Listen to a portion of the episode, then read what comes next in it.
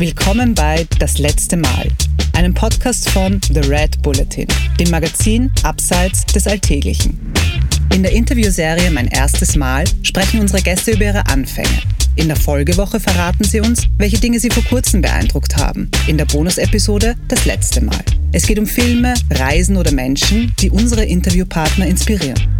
Heute zu Gast der Motorradathlet Michael Walkner im Gespräch mit Jeanne Drach. Michael Walkner klettert quasi mit einem Motorrad ganze Berge entlang. Hard Enduro nennt sich der Sport, in dem der 25 Jahre junge Fahrer aus dem Salzburger Land als österreichische Zukunftshoffnung gilt. In mein erstes Mal hat er uns viel über den wirklich aufregenden Sport und seinen persönlichen Einstieg in die Szene erzählt und besonders auch die Schwierigkeiten nähergebracht, die das berühmte Erzberg-Rodeo mit sich bringt. Jetzt geht's um die letzten Male. Lieber Michael, wir haben in der ersten Folge darüber geredet, was dein erster Traum war. Heute wollen wir wissen, was war denn dein letzter Traum? Also der letzte Traum ist wirklich oder wäre eben das Red Bull Erzberg Rodeo zu gewinnen. Das ist einfach, wenn ich das geschafft habe, dann würde ich sagen, habe ich einen ganz großen Teil geschafft, den ich mir, den ich mir vorgenommen habe für mein ganzes Leben. Also was jetzt das Rennfahrerische betrifft, sicher der letzte Traum und eben den zu gewinnen und dann verletzungsfrei aufzuhören. Und das ist eben der letzte Traum. Schön. und erzähl auch noch mal kurz von deiner letzten Verletzung. Die letzte Verletzung war das Syndesmosenband im Knöchel. Falls das wer nicht kennt, ist einfach hält Schino und Wadenbein zusammen. Und das habe ich mir bei der Red Bull Romaniacs eben am letzten Tag, das war letztes Jahr, gerissen. Und da habe ich mich ziemlich geärgert, weil ich wusste, was auf mich zukommt. Ich habe das auf der anderen Seite schon gehabt und habe genau gewusst eigentlich, wie lange das dauert und war da ziemlich, ja, ziemlich baff, wie ich das gehabt habe. Bin aber nur ins Ziel gefahren mit Schmerztabletten und, und so eine Schiene, was ich gekriegt habe von einem Zuschauer, der hat wirklich so eine ähnliche Verletzung oder die gleiche Verletzung, glaube ich, sogar gehabt, äh, ein paar Monate davor und bei dem war schon fast auskeilt und es war gerade so ein Tankpunkt und der hat das zufällig gesehen, dass ich da verletzt bin und hat gesagt, er hat da eine Schiene und er gibt mir die wow. jetzt. Dann habe ich die Schiene angezogen und bin dann mit der noch ins Ziel gefahren. Habe dann auch Schmerztabletten auch noch von einem Zuschauer gekriegt bei, ein, bei einer Auffahrt von einem Südafrikaner. Und es war echt wow. zart, aber habe mich dann umso mehr gefreut, dass ich im Ziel, Ziel bin. Hast du öfters so Interaktionen mit den ZuschauerInnen?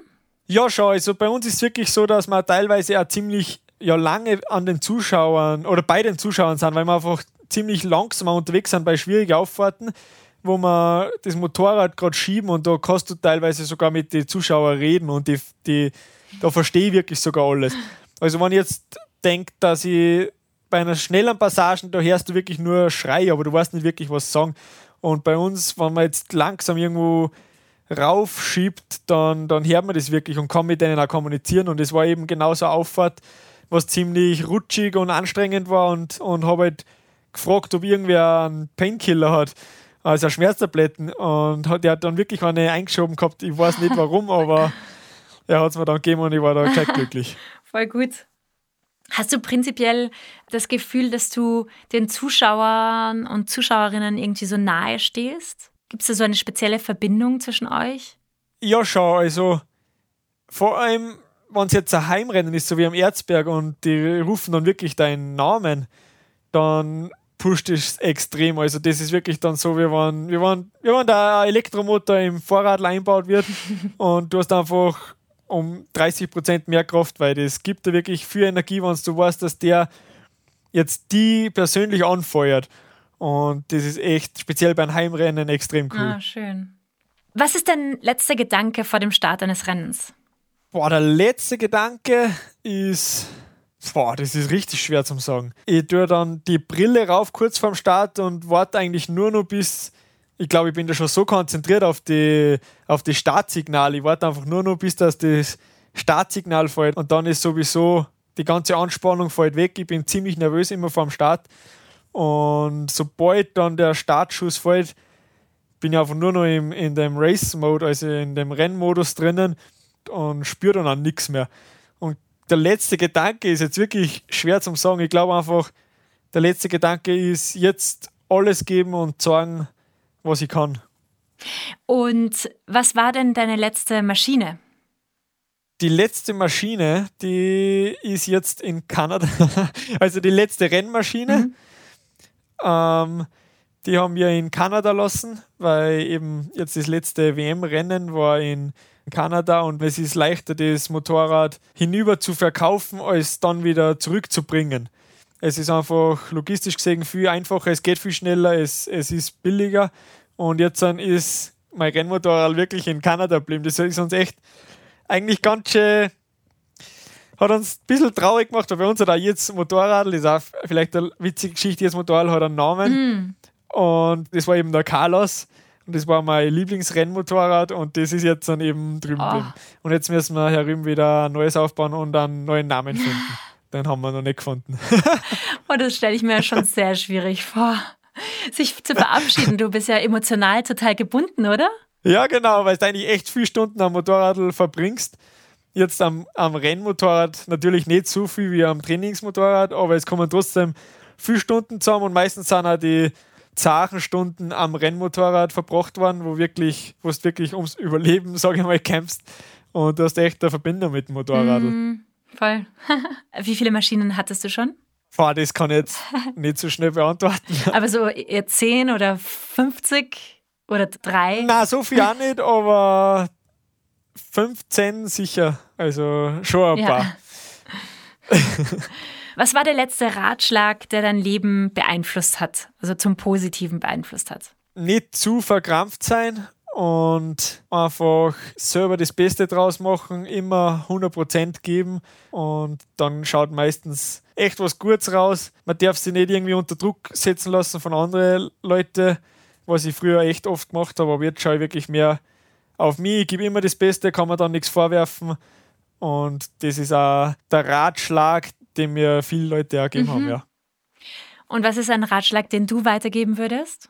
Ah, eigentlich auch ähnlich ähm, Spaß haben beim Fahren, nicht zu verkrampft sein und sich nichts von anderen Leuten einreden lassen.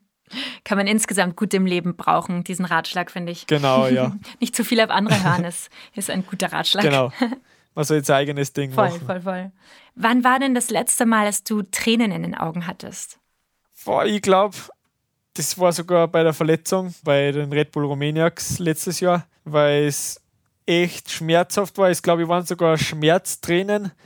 Ich habe echt nicht mehr kennen eigentlich und wir haben so einen Hang raufschieben müssen und da habe ich eben echt schon Tränen in den Augen gehabt, weil ich mir denke, wie kann ich es jetzt nicht finishen und, und ich habe jetzt die letzten vier Tage wirklich alles geben und dann scheitert es an der letzten Stunde, wo du ins Ziel fährst und da, da kommen dann schon Tränen hoch und ich glaube, das war hm. das letzte Mal, ja. Hm. Was war denn die letzte Reise, die dich inspiriert hat? Ja, mir taugt es an und für sich jedes Mal, wenn wir nach Rumänien fahren. Ich weiß nicht warum, aber Rumänien irgendwie, mir taugt das Rennen, aber mir taugt auch das Land. Es ist extrem schön dort.